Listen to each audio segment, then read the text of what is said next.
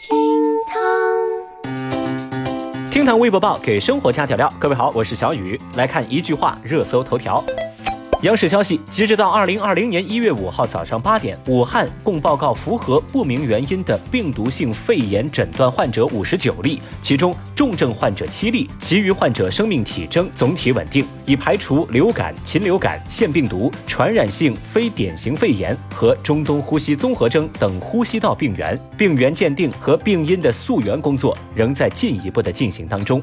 二号，由中国自主研发的纯电动客船“旅军号”在汉口试运行往返过程中，未有碳硫等废气污染物排放，船舶运行的噪音约五十分贝，比传统燃油客船更安静、更舒适。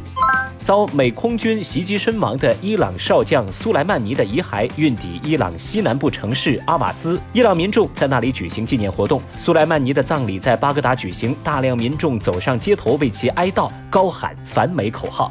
当地时间四号，美国驻伊拉克大使馆附近及空军基地遭到火箭弹袭击。特朗普发出警告说，如果伊朗袭击任何美国人或者美国资产，将对伊朗五十二个地点进行打击。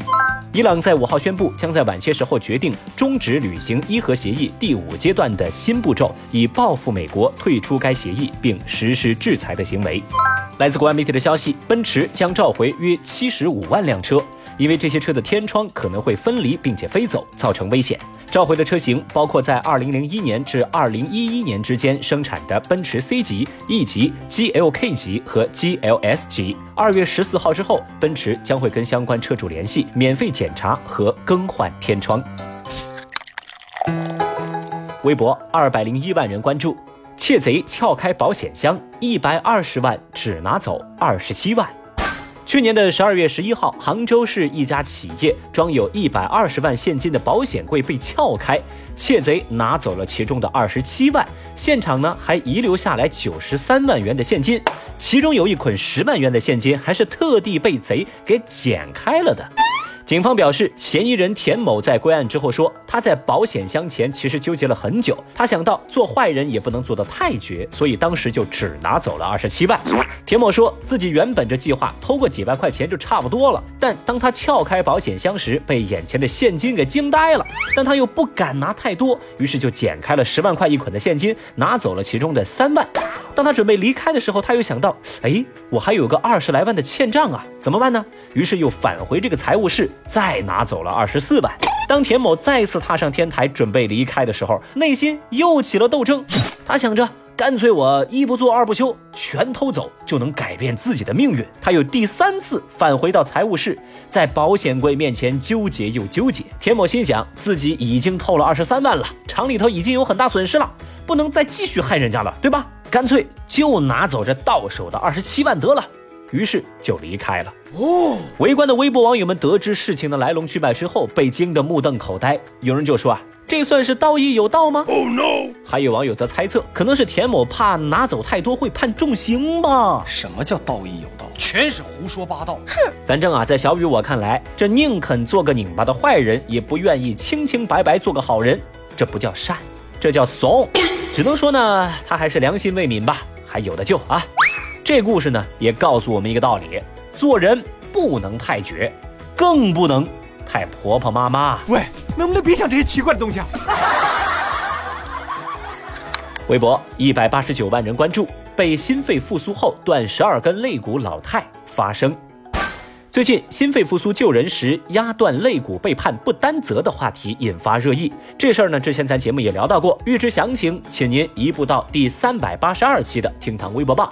上回我们说到，救人者孙向波收到这份判决呢，感到非常的欣慰。网友们对法院这个判决结果也表示满意。但现在，齐老太及其家人站出来表态了。他们说啊，正是因为当时吃了孙向波给的硝酸甘油，老太太才昏倒的。如果孙向波不给老太太吃药的话，老太太她能死吗？在这儿，小雨再补充一个细节哦。根据媒体公开报道的消息来看，法院判决书上，医学专家对此已经给出过结论，说使用硝酸甘油与心脏骤停无必然联系。即便是如此，现在齐老太及其家人已经是一口咬定是孙向波给的药导致了老人的昏倒。What？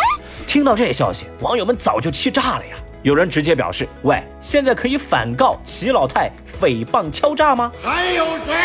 还有网友则评论说。这就是典型的碰瓷儿行为。按齐老太的逻辑，那你应该去告那个硝酸甘油的制药厂啊！好恶心啊！这种人。看着微博上批评之声四起，小雨，我觉得呢，我还是得为齐老太说一句公道话。讲真，齐老太这家的理由呢，那是站得住脚的呀，只是呢还不够全面。那小雨，我来帮您齐老太太捋一捋您这个逻辑跟这个剩下的关系。首先，你说怪孙向波给了你药。那么问题来了，他为什么给你药啊？你要买，对不对？所以按这个逻辑捋下来，就是你干嘛要买药啊？你不买药，别人也不会给你药啊。你为什么要买药呢？因为你生病了呀。那你为什么会生病呢？你是活着的呀。那这怪什么呀？怪天怪地怪空气喽？也不行，你起诉谁呢？对吧？最后你服药之后晕倒了，这是为什么呢？因为地心引力啊。所以为你得出结论，你应该告地球。有有点乱，有点乱，太厉害啦！微博一百零二万人关注，月入十万不配吃车厘子。最近有媒体报道说，一位月入十万的网店女店主，因为酷爱吃车厘子，经常网购车厘子而引发自己男友的不满，在争吵当中，男友一怒之下将其拉黑，并且退婚。该女子非常不解，她觉得男友的收入比我低，而家里头的花销大头都是由自个儿承担的，她还从来没嫌弃过男朋友呢。到头来自个儿花钱买自己喜欢吃的东西，这点自由都没了吗？难道自己花钱还得经过男朋友同意吗？而男友则表示，家里大小事儿都是女生说了算，我自个儿像个工具人，我没有得到尊重。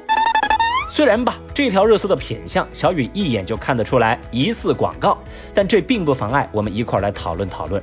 如果我说如果，如果您的另一半跟您的收入差距悬殊，且相互之间消费观念不太相同，正在听节目的您，还会选择跟他一块儿走下去吗？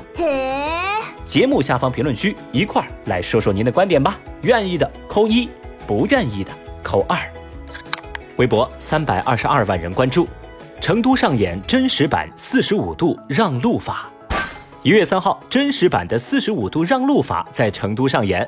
一月三号下午，一辆转运危重病人的救护车从成雅高速成都站驶出后，遇到道路拥堵，救护车司机拉响警报，前方堵塞的车辆快速自觉地向两旁四十五度移动，让出了一条生命通道。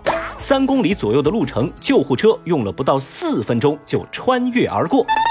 这个情况与最近网络热传的四十五度让路法那是高度吻合的。相关消息不仅被人民日报等主流媒体转发点赞，也被网友们赞为真实版四十五度让路法典范。